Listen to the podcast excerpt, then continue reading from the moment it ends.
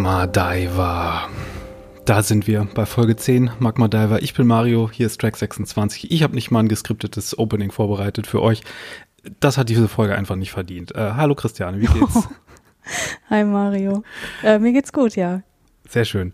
Ja, ist kein Geheimnis. Magma Diver ist nicht nur nicht meine am liebsten geliebte Folge, äh, am wenigsten geliebte Folge, sondern so allgemein, glaube ich, als die nicht so beste der ganzen Serie bekannt. Wie ist das bei dir?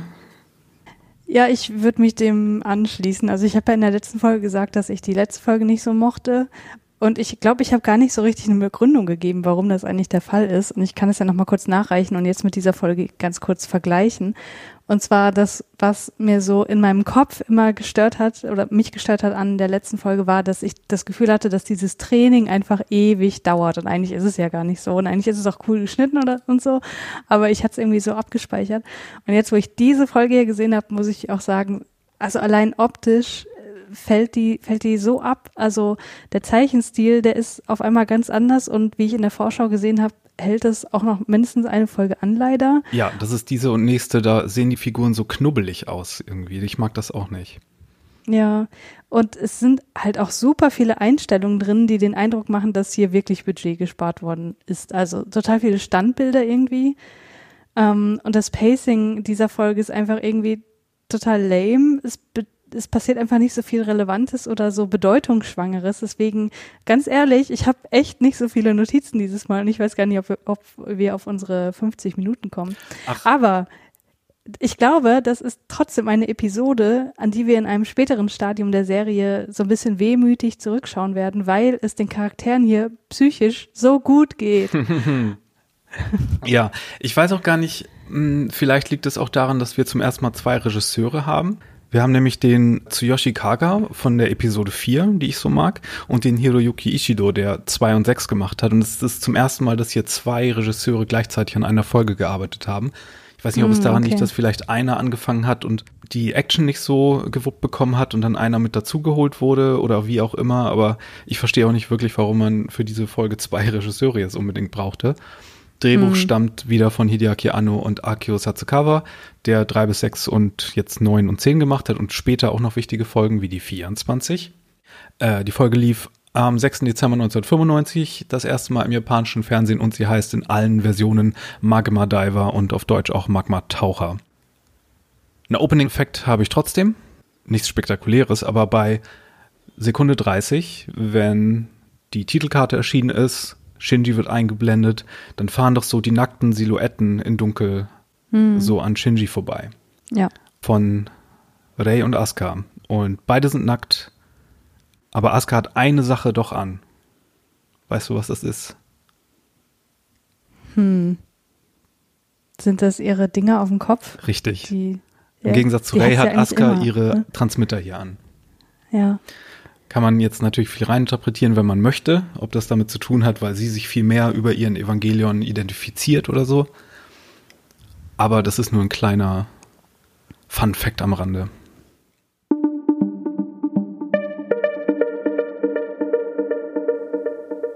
So, Folge fängt an mit Asuka und Kaji beim Bademodenshopping. Mhm. Mhm. Tatsächlich habe ich dazu nichts weiteres. Ich habe nur stehen, Aska und Kaji wollen Badeanzug für Klassenfahrt kaufen. Richtig. Nächste Szene. Nächst, nächst, nächste Szene, genau. Und irgendwie hält Kaji diesen Bikini für sehr freizügig. Ich weiß jetzt nicht, was an diesem Bikini so ungeheuer freizügig sein soll, aber okay.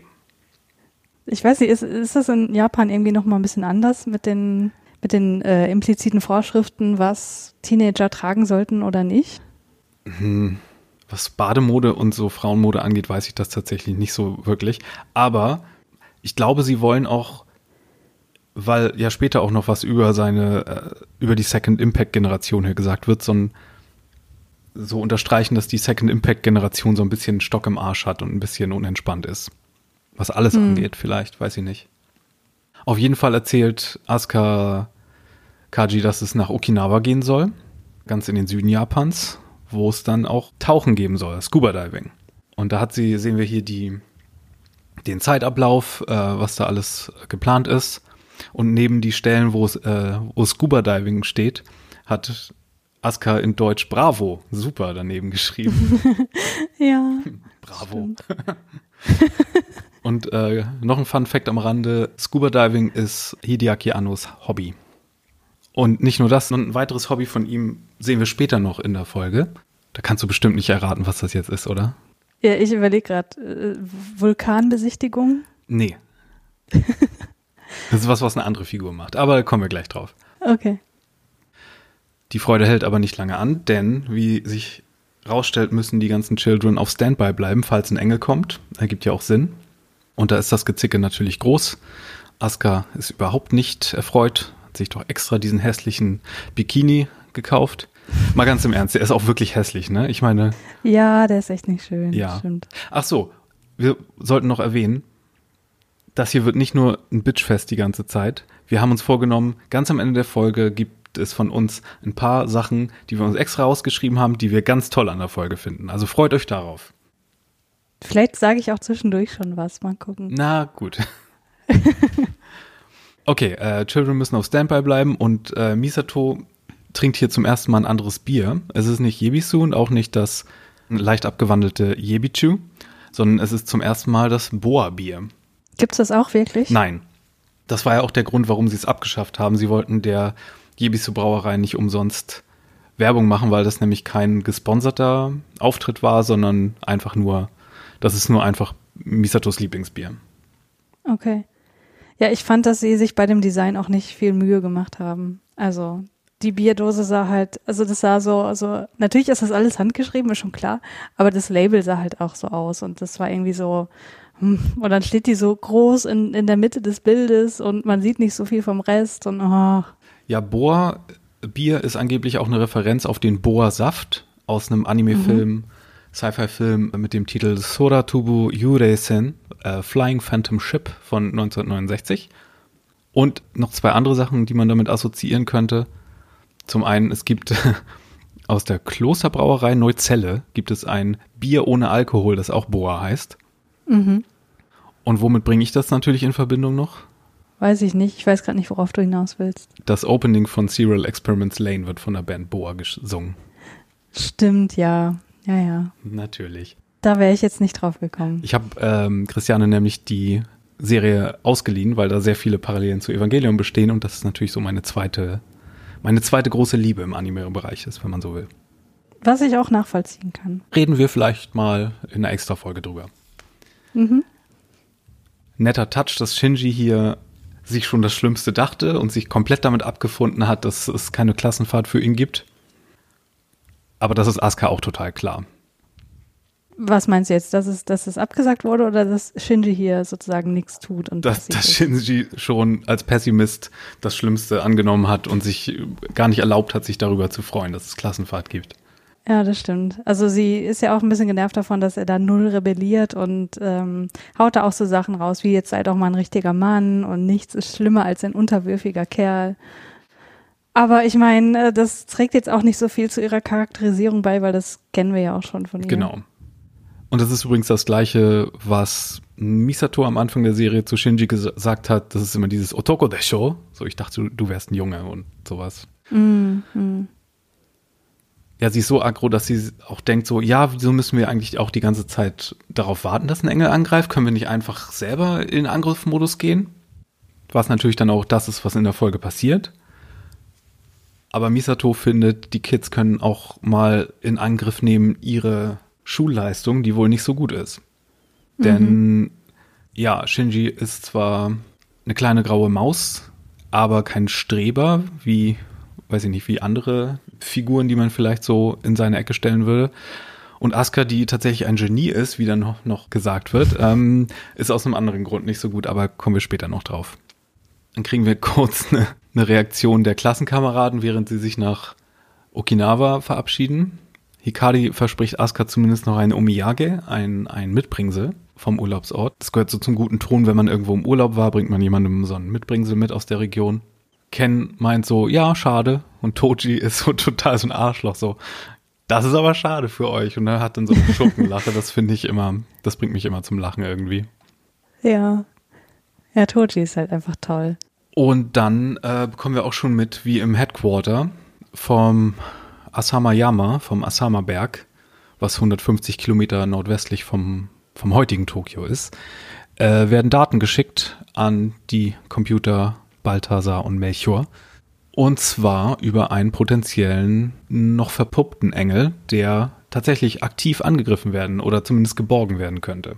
Und hier sehen wir dann die drei, die drei von der Tankstelle, wie ich immer sage, die drei Headquarter Foot Soldiers, die beiden, äh, die drei Computerspezialisten Maya, die hier einen traurigen Roman, wahrscheinlich einen Romanzenroman liest. Makoto, der einen Manga liest und sich kaputt lacht und Shigeru, der Luftgitarre spielt. Ich habe dazu aufgeschrieben, im Headquarter ist nichts los. Da ist nichts los. Und das, das ich denke mir immer so, okay, jetzt sehen wir sogar, dass da nichts los ist. Warum gucke ich diese Folge überhaupt? warum, warum sehen wir das jetzt gerade? Ja. Aber eigentlich ist es ja auch ganz niedlich. Also ich mag den, den ähm, Aoba, wie er da seine Luftgitarre spielt, ganz gern. Ja, der ist schon ein cooler Typ. Früher hatte ich auch so Haare, als ich noch neben Evangelion alter war. okay. Und was Maya hier macht, ist das zweite Hobby von Anno, was er mal gesagt hat. Er meinte mal, er liest gerne romantische Romane, die von Frauen geschrieben sind. Ach so. Okay, das hätte ich jetzt nicht erwartet. Mhm. Ja, cool. Warum nicht? Ja, er meinte mal, wenn er schon aus der Perspektive von Frauen auch Serien schreiben muss, dann sollte er zumindest deren Innenleben besser kennen und sich damit beschäftigen. Das würde ich auch mal behaupten, ja. Ich hoffe, er hat nicht Fifty Shades of Grey gelesen und basiert darauf irgendwas heutzutage oder so. Das gibt es ja zum Glück noch nicht so lange. Sonst hätte es sehr viel mehr Spanking gegeben in Evangelion. ja. Als nächstes kommt die Pool-Szene, wo Asuka zumindest ihren, ihren Bikini schon mal ausprobiert. Shinji lernt tatsächlich brav, wie Mama Misato ihm das äh, aufgetragen hat und Rei ist am Schwimmen in ihrem Element, weil Wasser ist ja auch etwas, was wir später mit Rei in Verbindung bringen werden. Und äh, Asuka löst dann mal kurzerhand Shinjis Aufgabe und stellt sich raus, sie hat bereits die Uni abgeschlossen und mhm. war nur so schlecht in der Schule, weil sie die Kanji nicht lesen kann. Ja, was ja darauf schließen lässt, dass sie der Lehrperson das nicht gesagt hat, dass sie eventuell damit Probleme hat, was auch wieder so zeigt, dass sie Probleme hat, damit Schwäche zuzugeben. Aber wie gesagt, das ist halt auch so, das trägt halt nichts bei, so das, das wissen wir schon so. Das ist mh, mm, alles ein bisschen repetitiv. Ja, und ich würde auch sagen, es trägt überhaupt nichts bei, dass Asuka ein Genie ist. Diese eine nee. übers Ziel hinausschießende Info, dass sie die Uni schon abgeschlossen hat, so, das kommt nie wieder vor in der ganzen Serie, dass Asuka ein Genie ist. Das ist so, hm. hm, ich weiß nicht. Bereichert das jetzt nicht unbedingt. Aber dass man irgendwie Japanisch fließend sprechen kann, aber Kanji nicht lesen kann, ist gar nicht so unrealistisch. Also selbst wenn man dann Hiragana und Katakana das Silbenalphabet kennt, dass man Kanji nicht unbedingt mitlernt oder nicht zumindest nicht alle Kanji kennt, das ist gar nicht so. Selbst in Japan können Japaner nicht unbedingt immer alle Kanji, die man wissen könnte, müsste. Hm. Aber wenn, sie, wenn sie schon so ein Genie ist, dann hm, könnte ich mir eigentlich viel mehr denken, egal, lassen wir das einfach mal links liegen. Das ist offenbar nicht so wichtig. Eigentlich brauchten wir diese Szene ja auch nur aus zwei Gründen, nämlich um zu zeigen, was für ein äh, geiler Bock Shinji ist und um das Konzept der thermischen Ausdehnung zu etablieren. Richtig, denn in seiner Science-Aufgabe geht es um dieses Thema. Sachen werden größer, wenn sie warm werden und ziehen sich zusammen, wenn sie kalt werden. Ich frage mich, ob das in der Folge nochmal auftaucht. Dann auch mit diesem, weiß ich nicht, in dieser, in diesem Boner-Comedy-Ton so, ob meine Brüste auch wachsen, ob, wenn man sie aufwärmt. Shinji versteht hier aber überhaupt keinen Spaß. Und wird dann gleich wieder als Langweiler deklariert. Aber ein sehr interessantes Detail ist hier, er errötet ja, was man so anime-mäßig sieht, ja, diese Streifen, diese Linien ja, auf, der, ja. auf der Wange und ist so ein bisschen rot. Und in diesem Moment steigt auch Ray aus dem Wasser und er guckt Ray an, die ja ebenfalls einen Badeanzug trägt, aber das Erröten verschwindet sofort, wenn er Ray anguckt. Hm. Das heißt, was er in Ray sieht oder was er mit ihr verbindet, das hat nicht das gleiche, nicht den gleichen Hintergrund wie Asuka. Das ist ein sehr kleines, interessantes Detail.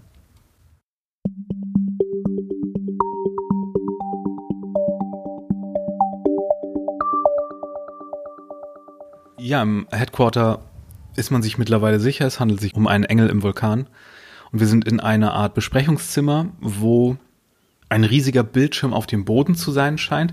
Das ist nicht so ganz klar. Man sieht die Charaktere aber so von oben und sie gucken auf den Boden runter, wo diese Projektion ist. Also ich finde tatsächlich von oben erkennt man das überhaupt nicht, wer das sein soll. Vor allem später noch in der nächsten Szene, wo wir das nochmal sehen, wo da die drei Kinder auf der einen Seite stehen und ich erkenne da nichts. Also hier äh, finde ich, sieht man das nur in dieser Einstellung, wo sie so von der Seite gezeigt werden, wer da eigentlich steht und wer da miteinander redet. Mir ist das auch nie aufgefallen, ehrlich gesagt, dass wir hier die Figuren sehen neben der Anzeige. Ich dachte immer, okay, das sind die Bilder aus dem Vulkan. Und mir ist dieses Mal hm. zum ersten Mal aufgefallen, glaube ich, dass da links so als Punkte die Charaktere daneben stehen. Hm, genau. Misato ist bereits im Vulkan-Forschungszentrum und spornt die Leute an, die Sonde immer weiter runterzuschicken. Ja, die geht auch dabei kaputt. Zeigt aber ganz schön, wie sie bereit ist, Dinge und Leute zu opfern, um ihre Mission zu vollenden. Hier kommen wir aber schnell zu der Einsicht, dass es sich hier wieder um ein Patternblau handelt und sofort wird die Mission für Top Secret erklärt. Alles, was im Vulkanforschungszentrum geschehen ist, bleibt unter Verschluss und es wird ein Antrag gestellt auf Operationsnummer A17, was die Offensive heißt offenbar. Gendo hat auch nur wenig Schwierigkeiten, das im Rat durchgeboxt zu bekommen. Es gibt da nur kurze Bedenken, weil es heißt, das ist zu gefährlich, denken Sie daran, was vor 15 Jahren passiert ist. Tja, und er lächelt einfach nur mal wieder. Dieses unter der Hand äh, lächeln, genau.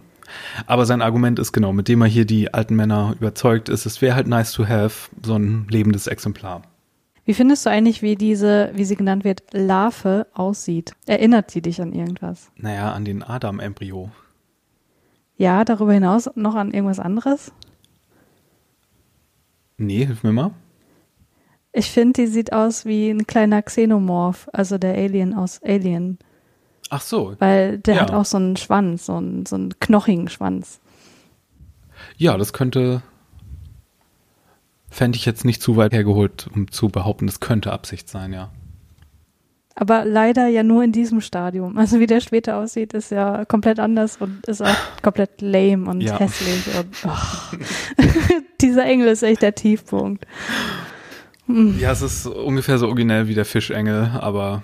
Mm. Mm, ja. Aber den haben wir wenigstens gesehen. So.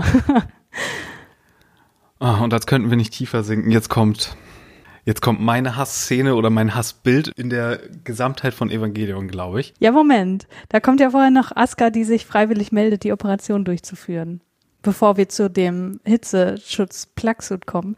Und zu Shinjis Überraschung wird sie ja tatsächlich ausgewählt. Und das zeigt halt nochmal, und das finde ich ist ein neuer Aspekt oder ein Aspekt, der noch nicht so deutlich behandelt wurde, dass sie und Eva Einheit 2 die sind, die am ehesten geopfert werden können. Und dass insofern hier, glaube ich, auch eine logische Entscheidung ist, sie hier einzusetzen und das nicht nur daran liegt, dass sie hier gerade so viel Motivation zeigt. Genau. Also äh, Shogoki einzusetzen wäre komplett außer Frage, weil, wie wir später noch erfahren werden, wird Eva 1 gerne mal in gefährlichen Situationen in den Keller geschickt und nicht nach draußen, was später immer häufiger vorkommt. Ja. Denn ähm, one of the things is not like the others. Und äh, ja, aber offenbar scheint Eva Null wieder komplett heil zu sein. War ja lange Zeit in Reparatur nach den Ereignissen in Folge 6. Und Shinji will sich ja freiwillig melden und da kommt Rei ihm so zuvor. Hm. So aufopfernd. Aber nix da. Asuka prescht äh, nach vorne und wird dann auch genommen. Genau. Weil durch Rei ersetzt zu werden, das geht ja mal gar nicht. Und es ist halt auch die Möglichkeit, mal nicht in Synchron mit Shinji sich das Rampenlicht teilen zu müssen, sondern nochmal es solo zu versuchen. Genau. In den Superjets werden sie dann auch äh, Richtung Vulkan in den Süden transportiert. Aber jetzt hast du dich noch gar nicht aufgeregt über den Plugsuit. Genau. Mein, mein Hassbild ist wahrscheinlich das, dass wenn Eva 2 hat hier die Deep Type Ausrüstung für Operationen in sehr heißen Gefilden. Und äh, sie hat auch einen Sonderplugsuit an, der bei Aktivierung sie in so einen Comedy-Fettsuit packt. Und mhm. ich finde, das ist der Tiefpunkt von Evangelion, weil Wenn sie dann in diesem Eingang da feststeckt und dieser Blob ist, da kommt dann auch so ein Bum, Bum, Bum Geräusch dazu und es ist so, oh Leute. Mm. Eva kann ja schon sehr witzig sein, aber das hier ist echt so. Die Jokes in dieser Folge sind so schlecht. Das Einzige, was ich ein bisschen mag, ist, wie sie dann vor Kachi davonrennt, weil er sie sieht. Weil das ist so, das kann ich wieder so nachvollziehen, dass sie sich da total schämt. Aber trotzdem das ganze Konzept ist, das ist halt auch so undurchdacht. Ich meine, was ist denn mit ihrem Kopf? So, also, der ist ja null geschützt. Ja, und. hm. Ja, whatever. Next. Hm. äh, Kaji ist nicht vor Ort, sondern ganz woanders. Was eine der wenigen interessanten Szenen in dieser Folge ist, würde ich sagen. Ja, würde ich auch sagen, wobei das Gespräch, was die beiden führen, gar nicht mal so unfassbar mysteriös ist, wie ein anderes, was später nochmal folgt, finde ich. Mhm. Also es ist halt irgendwie so, okay, der sitzt mit einer mysteriösen Frau, die einen Hundewelpen dabei hat, in einem Seilbahnwaggon und er erstattet halt Bericht. Ich denke mal, es ist eine Frau der japanischen Regierung oder so. Mhm. Und sie unterhalten sich über diesen A17-Beschluss. Aber was wir hier, hier, was wir hier ahnen können, ist, dass Kaji für mehrere Seiten spielt. Und das macht ja. es ja zumindest ein klein bisschen interessant. Das stimmt, ja. Also auch Kaji hat eine Ambivalenz. In Bereitschaft steht dann hier die Luftwaffe der UNO, um gegebenenfalls alles auszuradieren, was hier passiert. Und Shinji fragt noch ganz so naiv, ah, wer würde sowas denn erlauben? Thanks, Ikari Bama. Mhm. Asuka wird dann samt Evangelion in die Lava hineingelassen, um den Engel zu bergen. Und das kann man natürlich, wenn man will, so ein bisschen metaphorisch sehen, weil der Vulkan ist ja auch die Hölle. Und wenn Shinji später dazukommt, könnte man ja fast sich denken, dass das eine Anspielung sein soll auf Orpheus und Eurydike, wo er ihr in die Unterwelt folgt oder so. Ah ja, ja, ich erinnere mich dunkel. Da war was. Da war was. Aber müssen wir jetzt auch nicht viel zu, müssen wir jetzt auch nicht viel zu drüber reden eigentlich. Ähm, ich mag das auf jeden Fall, wie sie versucht noch Shinji zu beeindrucken, indem sie da ihren Riesenschritt macht. Ja, genau, wie am Pool. Da hatte sie ja was auf Englisch auch gesagt, irgendwie Backroll Entry oder sowas beim ersten Mal und hier Strong, ja. Strong irgendwas Entry. Also sie ist schon so ein bisschen niedlich in dieser Folge auch. Sie und versucht einfach Shinji so gut gelaunt. zu beeindrucken. Ja, ja, genau. Also ihn speziell auch, ja. Ja, es geht 3000, nee, 1300 Meter runter und dann ändert das Zielobjekt auf einmal die Geschwindigkeit. Scheint sich wohl doch zu bewegen ein wenig in seinem Kokon. Misatu führt die Operation trotz Bedenken von verschiedenen Leuten durch. Asuka ist aber sehr tapfer und ihr wird versprochen, ja, wenn das vorbei ist, dann ähm, fahren wir ins Onsen, also zu den heißen Quellen. Vom einen heißen ins andere äh, wo wir die Episode ja auch beenden. Und das ist ja dann auch, ja, thematisch so ein bisschen so eine, so eine rote, so ein roter Faden. Weil die hm. heißen Quellen ja auch wegen des starken Vulkanvorkommens in Japan vorhanden hm, sind. Okay. Progknife geht verloren, aber es geht weiter bis 1700 Meter runter und es ist so langweilig. Ja, es ist langweilig, aber ich muss wirklich sagen, das hat schon eine gewisse Spannung aufgebaut, so. Weil Makoto ja zwischendurch auch sagt, so, ja, wollen wir das wirklich machen und so, und das ist jetzt schon wirklich echt riskant und Misato ist halt so komplett kalt, ne, und mhm. Hast du ja vorhin angedeutet, dass sie durchaus äh, da bereit ist, auch Opfer zu bringen. Und sie machen ja auch kleine Sachen mit dem Verlust des Messers und mit den kleinen Dellen, die dann äh, durch den Druck in Eva oder in dem, in der D-Ausrüstung da reinkommen. Hm. Die versuchen ja schon Spannung aufzubauen. Bei dem Engel angekommen, der sehr viel größer ist als der Adam-Embryo, muss man sagen. Ja. Eher so in Evangelion-Größe schon, auch in diesem Stadium. Ähm, hat Asuka dann ihren Kraftfeldkäfig, den sie aktiviert. Und die im Hauptquartier denken dann schon so, ja, dann können wir ja jetzt uns entspannen. Und Rizko hat mal wieder die besten Sätze. Sie meint dann so, ah, du hast dir doch auch Sorgen gemacht. Und ein Second Impact hat doch gereicht. also waren die alle schon sowieso etwas angespannt, dass hier Sachen wie vor 15 Jahren hätten geschehen können, obwohl hm, wahrscheinlich eigentlich nicht.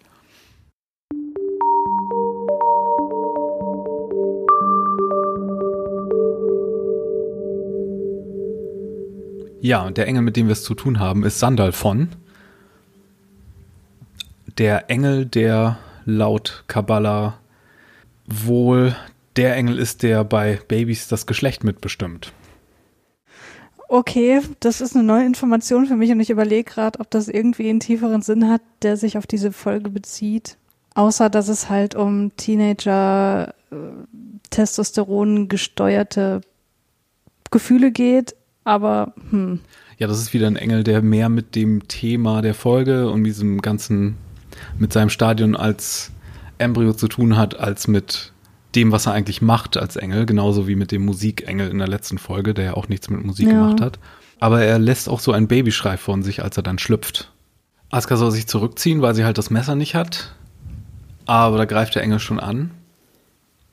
Und äh, Shinji wirft ihm das Prog-Knife zu. Also sein eigenes von oben. Hm. Das aber relativ nutzlos ist. Und dann kommt der Trick von eben ins Spiel oder beziehungsweise das aus der aus den Hausaufgaben von Shinji. Denn Eva hat ja auch eine Kühlung, die ihr zugeführt wird.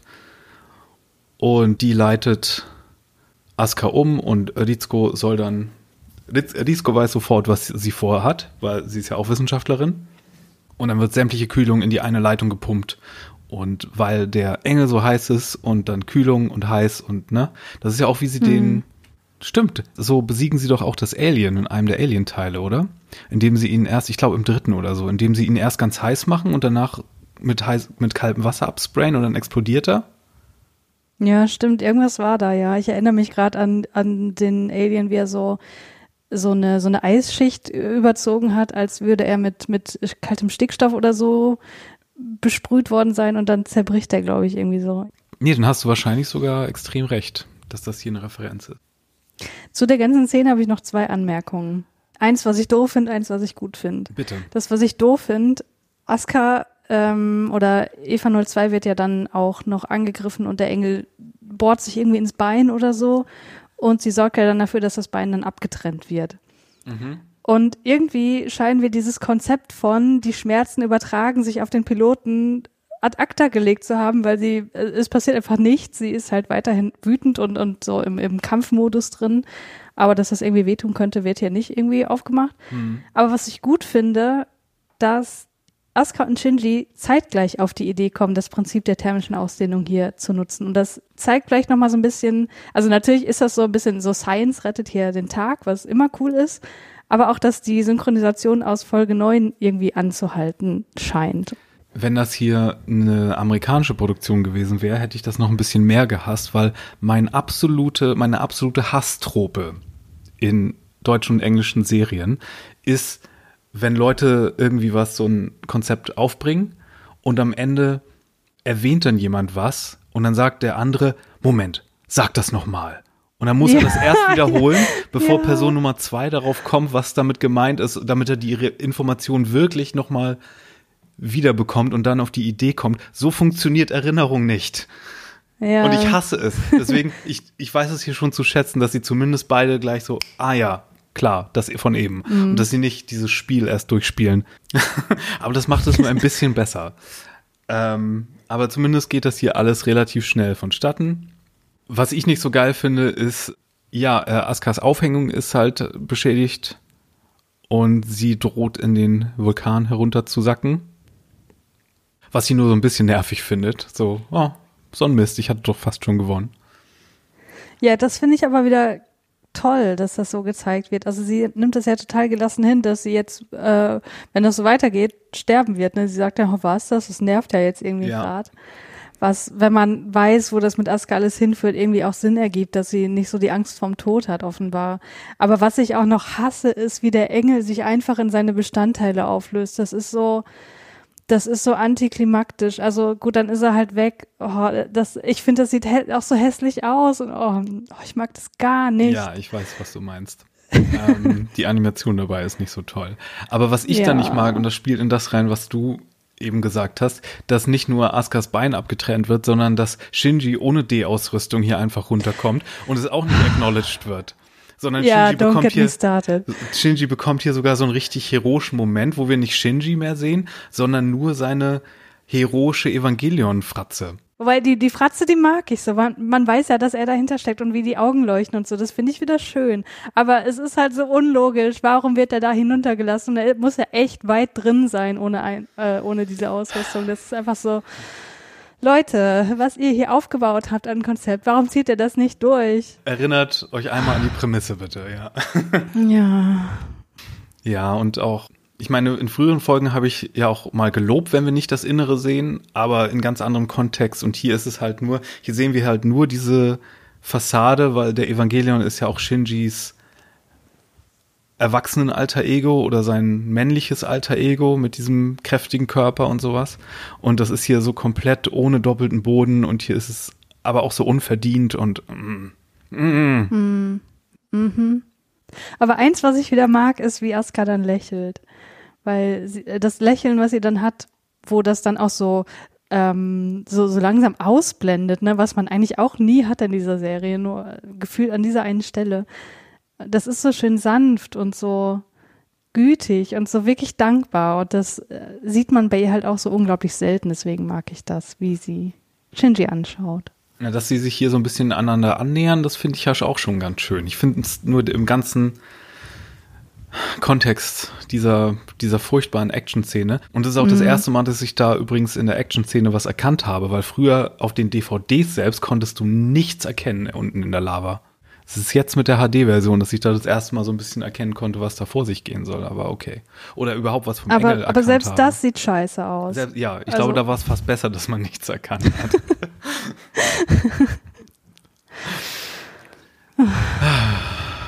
okay. Gut, das, das Schlimmste haben wir hinter uns. Das Schlimmste ich, haben wir hinter uns. Kommen wir jetzt noch zur Abschlussszene. Da kommt zumindest nochmal Kaji, nee, nicht Kaji. Kaji schickt ein Kühlpaket ins Onsen, in die heiße Quelle, wo Misato, Asuka und Shinji schon am Chillen sind nach dieser harten Operation. Und im Kühlpaket ist Pen Pen. Der ist immer gern gesehen. Äh, Fun Fact über Pen Pen, den ich diese Woche noch gelesen habe. Pen Pen ist komplett eine Kreation von dem Sadamoto gewesen, der Character Designer, dem auch, der auch den Manga gemacht hat hm. um ein bisschen Leichtigkeit in die Serie zu bringen. Ähm, aber weil halt Anno mit dem nichts zu tun hatte, hat Anno hat ihn halt auch oft vergessen im späteren Verlauf der Serie.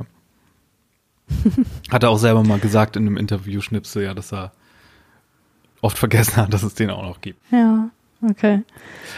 Und dann, äh, ja, macht Shinji, weil Asuka und Shinji ist auf der Männerseite, die Frauen auf der anderen Seite und alle total entspannt und sie sollen einmal Seife rüberwerfen. Wobei ich das auch nicht weiß, ob ist, ist Seife ein Ding in einem Onsen?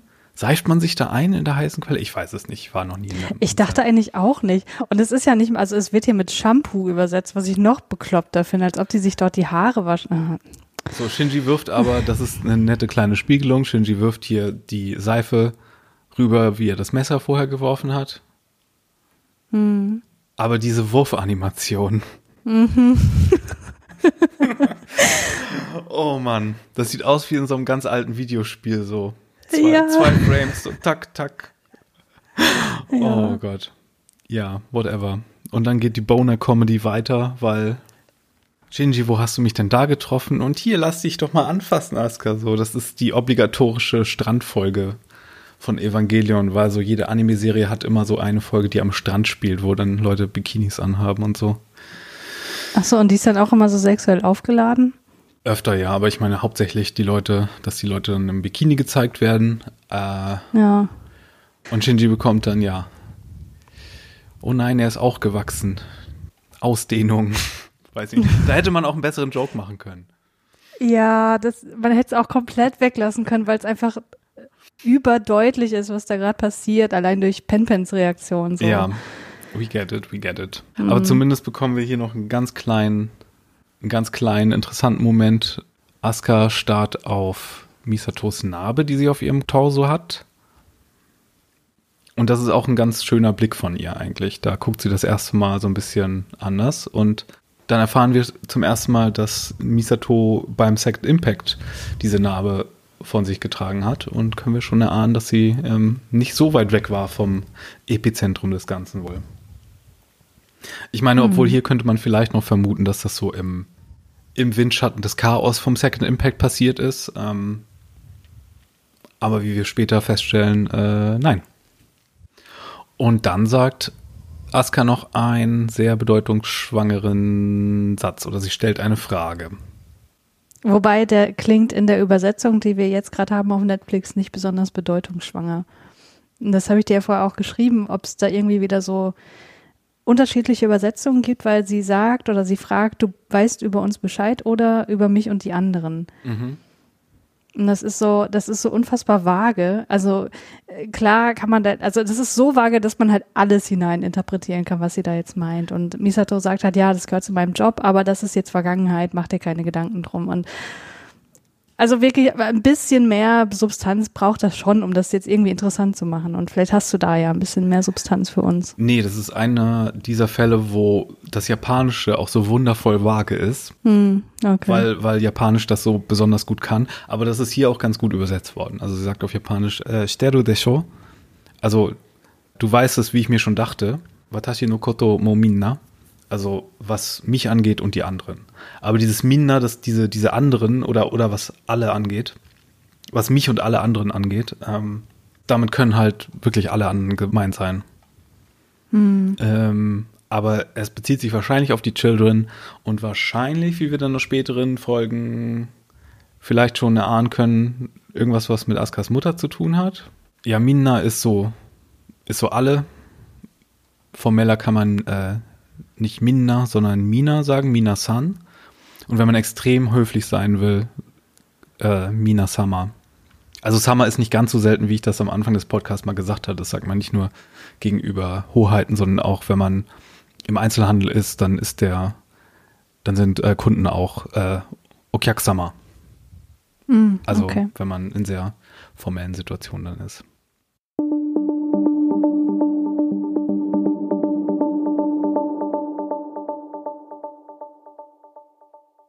Ja, dann sind wir auch schon durch durch diese Folge. Mhm. ähm, und ähm, ich frage dich jetzt nach deinen abschließenden Gedanken und nach deinen Sachen, die dir trotz allem gefallen haben an dieser Folge. Schieß los. Ja, abschließende Gedanken, oh, ich weiß auch nicht. Also es tut mir total leid, dass diese Folge so kurz werden wird, wahrscheinlich. Wir sind, glaube ich, noch nicht so weit fortgeschritten, aber es gibt halt auch so wenig dazu zu sagen, weil alles, was wir irgendwie über die Charaktere erfahren, das wissen wir alle schon. Das müssen wir jetzt nicht nochmal durchkauen, weil wir das in den letzten Folgen schon gemacht haben. Und das, was jetzt an Action da ist und, und an Geschichte, das ist halt alles so, so hässlich und so unlogisch und so langweilig. Aber ähm, um die Dinge aufzuzählen, die ich mag, ich mag vor allem das Sounddesign. Also ich mag einfach, wie sich das anhört, wenn Einheit 2 so aufgrund der Hitze und des Druckes so in Mitleidenschaft gezogen wird das klingt einfach toll, weil man macht sich wirklich Sorgen, wenn da irgendwas klärt und man denkt, oh mein Gott, jetzt ist bestimmt irgendwas gerissen und jetzt hat sie nicht mehr lange Zeit und so. Und das, ich finde das schon wirklich spannend. Auch, also zumindest das, so, wo es dann runtergeht. Wenn der Kampf beginnt, das finde ich dann auch ziemlich lame, weil man merkt so, dass das Progknife nichts ausrichtet, aber der Engel stirbt dann trotzdem und ah, nee, das, das mag ich alles nicht so. Aber das Sounddesign ist gut. Ich mag auch, und das habe ich schon genannt, wie Asuka Focacci davonrennt ähm, weil sie ist einfach, ach, das ist einfach so niedlich, das ist so aus dem Leben gegriffen. Das kann ich irgendwie gut nachvollziehen und nicht schön. Und halt Askas Lächeln zu Shinji, weil das ist wirklich aufrichtig, weil er sich für sie eingesetzt hat, von der ganzen Unlogik mal abgesehen. Und sie versteht das halt auch, dass das wirklich so ehrliche Zuneigung ist. Und ja, da bekommen wir einmal so ein wirklich schönes, entspanntes Lächeln von ihr, was wir dann wahrscheinlich, glaube ich, auch nicht mehr wirklich kriegen. Alles klar.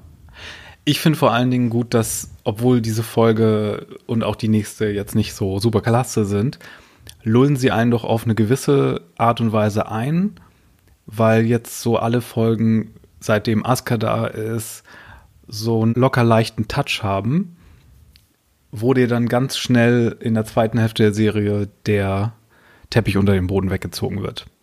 Das mhm. heißt, wir müssen durch diese es ist so wie mit der Sexualisierung der Figuren, dass es irgendwie problematisch ist, aber es dient einem Zweck. Mhm. Wahrscheinlich irgendwie äh, nicht mit Absicht vielleicht, aber es hat trotzdem einen Effekt. Und so einzelne Sachen, die ich noch mochte, dass wir daran erinnert werden, dass die Second Impact Generation eine ganz andere ist als die Kinder, die das nicht miterlebt haben. Äh, Tojis Gehässigkeit lache ich mich immer wieder über seinen Bösewicht lachen kaputt. ähm, was ich erwähnt hatte, dass Shinji aufhört zu erröten beim Anblick von Rei. Hm. Ähm, es gibt so einen Shot, wenn Maya, Rizko, Fuyutsuki und Shigeru sich die Grafik anschauen vom Vulkan. Da sieht man so alle Köpfe nebeneinander. Das erinnert mich an so einen Hero-Shot aus Twin Peaks, wo die alle vor so einer Operation auch so sich nebeneinander aufstellen.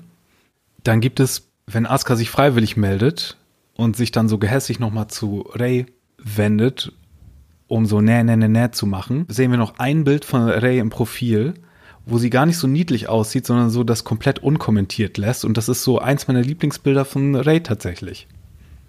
Da sieht sie so total abgebrüht und unbeeindruckt von Asuka aus und das finde ich total schön. okay. Dann Kajis Spionageszene, Misatos Bereitschaft, über Leichen zu gehen, um gegen die Engel zu kämpfen, was wir ja schon geahnt haben. Ja, und die Askas Blick, wenn sie Misatos Narbe sieht. Hm.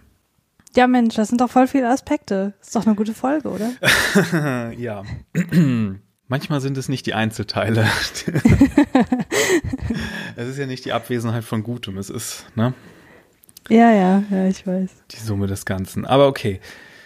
Nächste Woche machen wir dann nochmal das gleiche Spielchen durch mit einem ebenfalls unspektakulären Engel und ebenfalls fragwürdigem alles.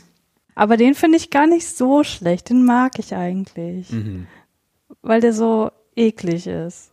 Auf verschiedene Arten und Weisen. Okay, aber da können wir uns ja trotzdem auch nochmal das Gleiche vornehmen, dass wir dann auch Hausaufgaben haben, Sachen zu finden, die uns daran gefallen.